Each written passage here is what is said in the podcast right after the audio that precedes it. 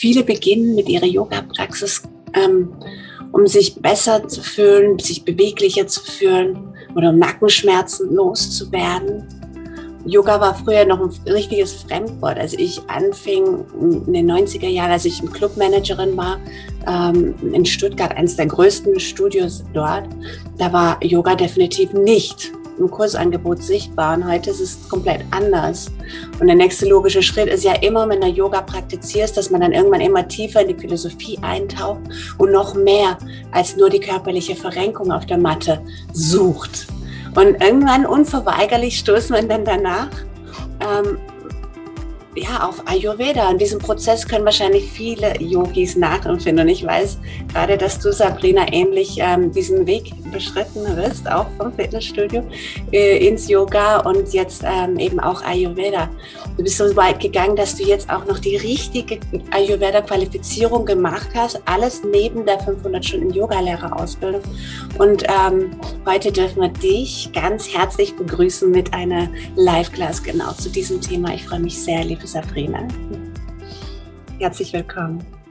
Uh, guten Morgen alle zusammen. Ähm, ich habe mich sehr bemüht, heute nicht so wie letztes Mal äh, so ausschweifend zu werden. Ich versuche ähm, es auch durchzuziehen und hoffe, dass mein, mein Kopf mir nicht zwischendurch sagt, ach, da war doch was, was du eigentlich ausgeklammert hast und das dann doch wieder mit einwerfe. Also eigentlich sollte ich dieses Mal mit meinem Vortrag in einer Viertelstunde fertig sein habe ich ja letztes Mal irgendwie nicht geschafft. Also ich gebe mir ganz viel Mühe und entschuldige mich schon mal im Voraus, falls, halt, äh, falls es wieder ein bisschen länger wird.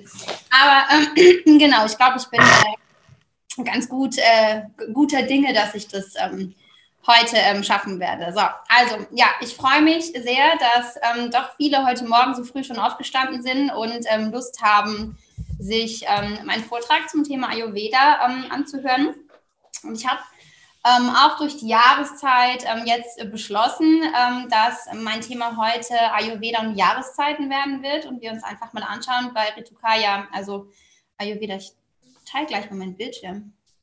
Wäre vielleicht sinnvoll. Könnt ihr ihn sehen? Ja, wunderbar. Ähm, genau, mein Thema ist Ayurveda und Jahreszeiten.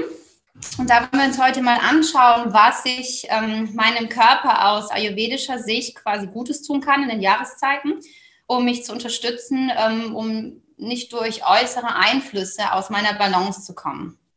Ähm, Ayurveda ist die Lehre des Wissens vom Leben, wenn man das mal so definieren möchte. Ähm, das Wissen über die Macht der Natur, welche heilt und Gesundheit fördert. Im Zentrum steht hier immer der Mensch als Individuum, mit seiner ganz individuellen Konstitution Prakriti, welche durch das oder die vorherrschenden Doshas ähm, bestimmt wird. Das heißt, ähm, Gesundheit ist aus ayurvedischer Sicht immer ein Zustand vollkommenen Gleichgewichts zwischen den drei Doshas.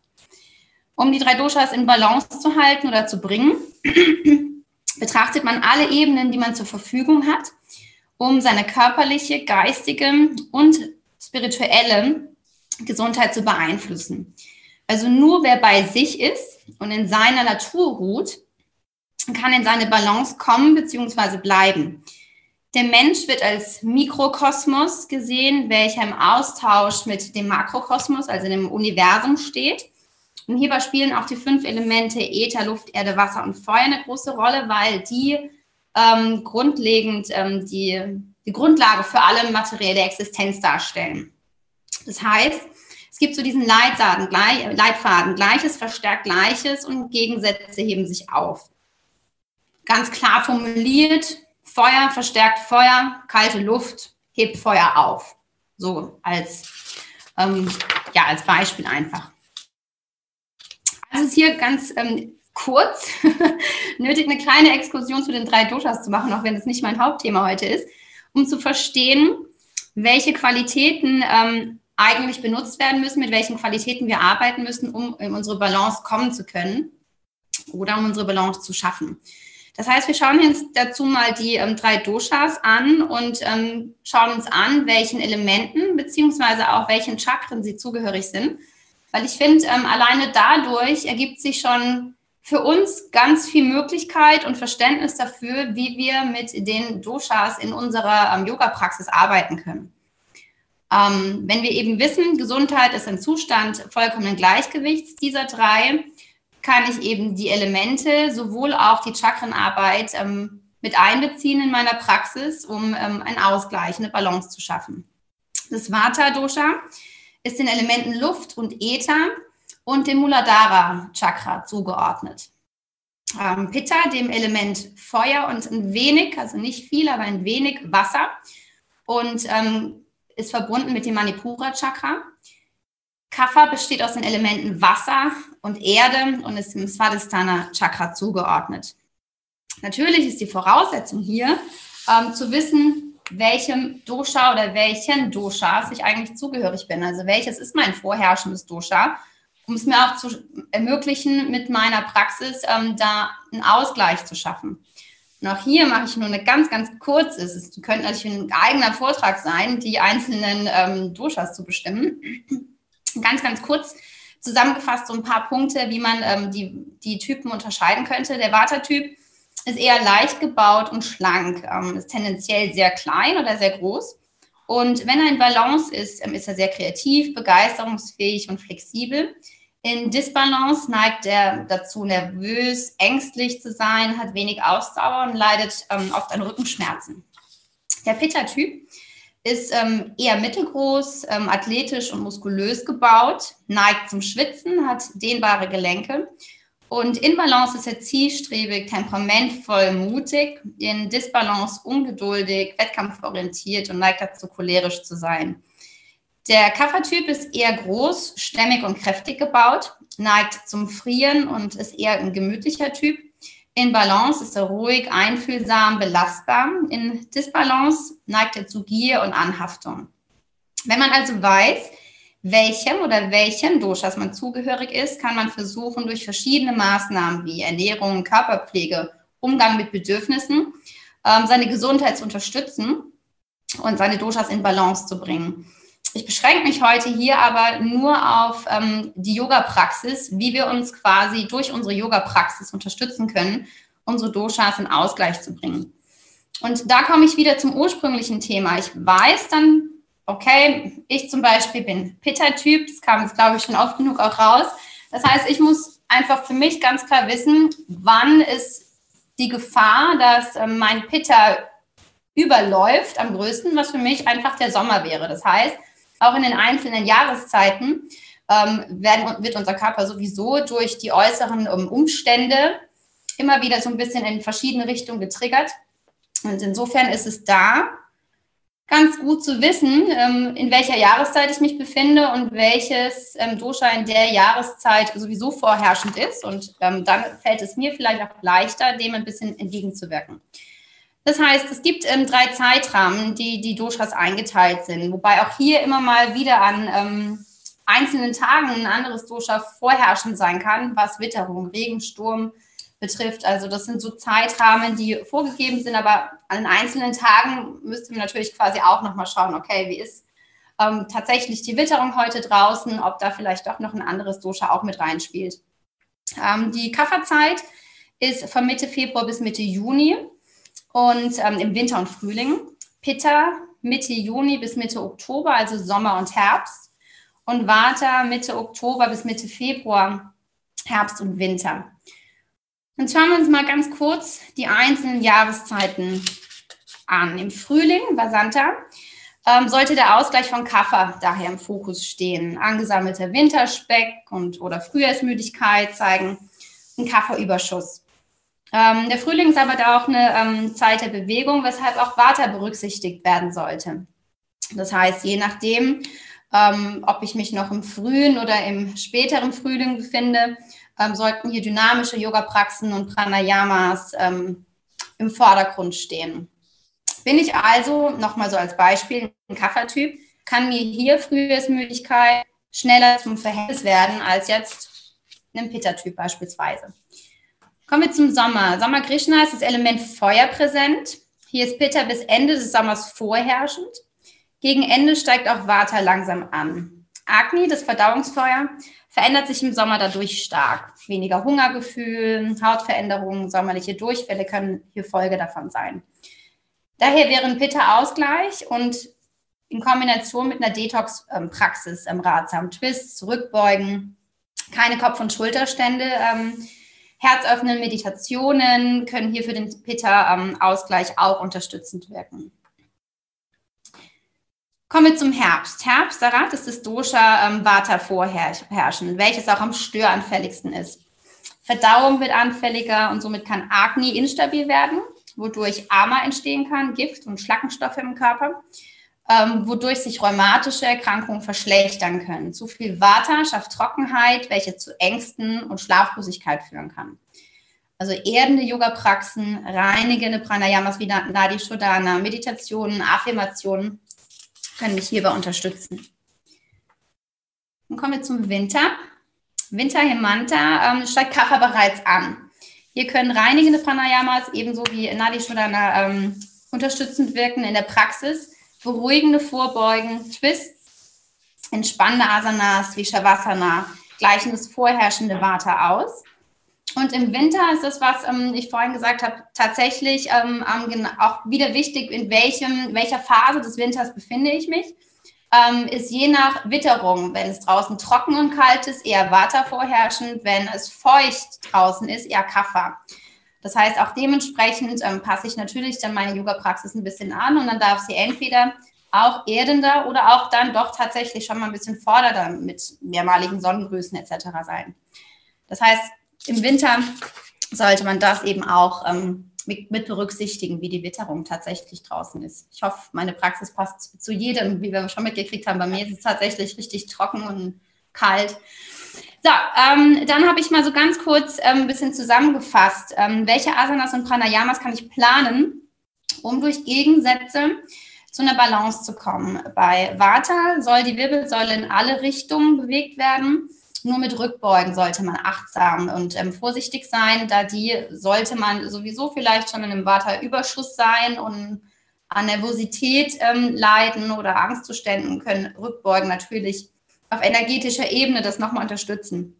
Vorbeugen, Drehungen im Sitzen und Stehen ähm, sind hier Asanas der Wahl, Pranayama wie Nadi Shodhana oder die Sonnenatmung am Morgen und die Mondatmung am Abend ähm, in gleichem gleicher Dauer oder Brahmari ähm, können hier unterstützend sein. Für Pitta gelten Rückbeugen auf dem Bauch liegend, ähm, entgiftend für die Bauchorgane. Ähm, falls durch die ähm, Umstände Ama ähm, verstärkt wurde oder sich Ama gebildet hat äh, durch, ähm, durch, durch Agni, können wir damit entgiftend arbeiten, wenn wir dann Rückbeugen auf dem Bauch liegen praktizieren. Asanas wie Drehungen, Vorbeugen, Sitzende Seitbeugen sind hier, ähm, stehen hier auf der Liste ganz oben und Pranayama wie die Mondatmung am Abend. Bei Kapha steht die Kräftigung der Körpermitte im Fokus sowie herzöffnende Asanas. Im Allgemeinen Asanas wie Rückbeugen, Seitbeugen, Umkehrhaltungen, ähm, Pranayama wie Sonnenatmung, Kapalabhati und Bastrika stehen hier ähm, auf der Liste. Da wir gerade in der Vata-Zeit sind, habe ich beschlossen, ähm, wir werden eine ähm, Vata-ausgleichende ähm, Praxis heute machen. Da möchte ich mir aber auch gerne noch mal ein bisschen was dazu anschauen. Ähm, man sagt, es gibt so ein, so ein auch, ja, wie so ein ähm, Sprichwort, wenn ein Dosha in der Jahreszeit äh, vermehrt ist, schafft es Ungleichgewicht in der nächsten Jahreszeit. Das heißt, ich möchte versuchen, mein zu viel Vata, wenn es eventuell da ist, nicht mit in die Kafferzeit zu nehmen. Ähm, jetzt aktuell in dem Fall weil ähm, das dann Beschwerden quasi in der nächsten ähm, Jahreszeit schaffen kann, was in dem Fall ein schwaches Immunsystem sein könnte, ähm, erhöhte Neigung zu Allergien, Schleimansammlungen im Körper, ähm, schwache Verdauungskraft. Und deshalb ähm, will ich mir gerne hier nochmal anschauen, welche Möglichkeiten ich habe, ähm, im Ausgleich, für den Ausgleich von Vata in der Sequenzierung mit einzubeziehen. Punkte, um eine Warteausgleichende Praxis zu planen können sein, Zeit lassen zum Ankommen. Also wirklich erstmal auf die Matte kommen, sich bewusst Zeit nehmen, sich auf die Praxis stellen, Veratmung und vor allem die richtige Einstellung zur Praxis. Mit dem Wissen, was ist mein Ziel, wo möchte ich hin. Ähm, rhythmisch üben im eigenen Atemfluss, ähm, die Asanas langsam erkunden, sich Zeit nehmen. Asanas für Becken und Dickdarm mit einbeziehen, weil sich hier Vata ansammelt. ähm, Sonnengrüße in stetiger und zentrierter Form. Ähm, Betonung auf Stand- und Balancehaltung und am Ende mit langem Shavasana. Und die Yoga-Praxis für den Vata-Typ war erfolgreich, wenn er sich danach ruhig und warm im Becken fühlt seine Emotionen stabil sind, er sich gut geerdet fühlt und sein Geist frei ist. Herzliches Dankeschön, liebe Sabrina. Du hast uns wirklich so durch diesen Vortrag geführt mit den Rukakaya, die Jahreszeiten. Du hast Definition von Ayurveda präsentiert, ganz viel Klarheit da reingebracht, welchen Einfluss das auf uns haben darf. Und ähm, auch die Elemente und die Rollen der Elemente mit den Chakren. Wir haben so unglaublich viele Impulse, auch nochmal auf die unterschiedlichen Doshas eingegangen, sodass jeder sich richtig finden konnte. Herzliches Dankeschön, liebe Sabrina. Danke. Großartig viel Content und viel Gefühl. Wie hast du denn die Ausbildung so für dich erlebt? Ähm, das ist ja die Ausbildung, die unsere ähm, Natalie gezaubert hat. Das ist ähm, eine komplette Qualifizierung. Ähm, wie ist es dir denn da ergangen? Was hast du da für dich mitgenommen? Also ich muss sagen, ich habe das Nathalie auch schon gesagt, ich finde, sie hat das Programm ganz liebevoll ähm, zusammengestellt. Ähm, ich liebe auch Nathalies Stimme total. Also das ähm, war dann im Prinzip nicht nur in den Einheiten, sondern einfach auch in den Podcasts. Jedes Mal wie so eine, ja, einfach, es war immer so ruhig und entspannend, obwohl man gefühlt im, im Lernmodus war, ähm, allein durch ihre ähm, ja, Ausführungen in ihrer Stimme hat das Ganze irgendwie gleich für mich gefühlt ähm, einfach viel mehr Tiefe bekommen. Und ähm, ich fand es super interessant. Ich habe ja vorher, bevor ich ähm, deine tolle Community gefunden habe, schon eine Spirit-Yoga-Ausbildung gemacht. Und da hatten wir Ayurveda schon auch im, ähm, in der Ausbildung mit drin. Und das fand ich halt auch super interessant, aber es war mir einfach zu wenig. Und ich habe wirklich das Gefühl gehabt, genau das, was ich eigentlich für mich gesucht habe, wie kann ich vor allem Ayurveda in meinen Alltag und in meine ähm, vor allem Yoga-Praxis integrieren, da habe ich wirklich von Nathalie gefühlt ähm, jede Antwort bekommen. Schön, sehr schön. Also ich kann es den anderen, die ähm, sich damit auseinandersetzen wollen, tiefer einfach nur empfehlen. Ich ähm, fand das ganz, ganz toll und ähm, es hat mir sehr viel für mich auch in meinem Alltag und in meiner persönlichen Weiterentwicklung gebracht. Wie viel Zeit hast du dafür investieren müssen? Also nicht, ich habe insgesamt, ich kann es jetzt schlecht sagen, weil ich immer so blockweise gearbeitet habe. Ich hab, eigentlich habe ich sie so ziemlich in den ähm, Sommerferien fertig gemacht ähm, so sagen wir mal so vier Wochen oder so, wo ich ganz intensiv dran gearbeitet habe, weil ich halt immer schauen muss, ne, wie kriege ich was wo unter und äh, wann kann ich was machen, wann habe ich ein bisschen Freiraum, weil ich nicht so der Typ bin, der dann mal was macht und dann erst zwei Wochen später wieder dazukommt, sondern ich habe mir quasi immer in den Ferien, wenn, wenn die Tanzschule zu war, einfach vorgenommen, so die nächsten vier Wochen ist das mein Thema und in den vier Wochen ähm, gehe ich das an und ziehe das durch und ja, ich würde sagen, so vier, vier bis sechs Wochen. Aber auch nur, weil ich da halt wirklich dann täglich meine sechs, fünf, sechs Stunden dann wirklich auch dran war. Also. Okay. Mhm. Also es ist schon so eine Vollzeitausbildung, die man so einen guten Monat machen kann. kann ja. So und ähm, bist du denn reingegangen mit schon Vorwissen? Weil ähm, jetzt jemand, der gar kein Vorwissen hat und ins Ayurveda reingeht, es ist schon kompliziert. Also ja. diese ganzen Fremdwörter. Ja, also ich muss sagen, da ähm, ist wirklich ähm, die Ausbildung, die ich im Vorher gemacht habe, da war es ähm, auch schon ein großer Bereich. Ähm, so dass ich so von diesen Grundlegenden eigentlich schon eine Ahnung hatte und auch die ganzen Begrifflichkeiten mir tatsächlich ähm, bekannt waren. Weil ich denke auch gerade, das finde ich beim Ayurveda am Anfang am schwierigsten, ne? wirklich auch, was hängt womit zusammen und ähm, das ist ja eben gerade, weil es eben ganzheitlich ist, ne? kann man nichts einzeln betrachten, sondern es muss immer in Rücksicht auf alles andere auch ähm, gesehen werden. Und ich glaube schon, dass mir da einfach das im Vorfeld ähm, viel gebracht hat, dass ich da einfach schon so ein bisschen in dem Thema drin war ähm, weil ich, sonst hätte ich das mit Sicherheit in der Zeit auch nicht geschafft. Also dann hätte ich bestimmt mehr Zeit gebraucht. Mhm. Aber das ist realistisch, dass man auch ohne Vorwissen da wirklich ja. ähm, ein Gefühl dafür kriegt. Also es ist ein schönes Sommerferienprogramm. So ja. Dankeschön, vielen Dank, dass du da uns allen nochmal diesen Einblick, weil auch ich habe nicht dieses Programm jetzt von innen ja. gesehen, es ist nur so zusammengebastelt schnell, aber die also ich bin da so 100 Prozent bei dir.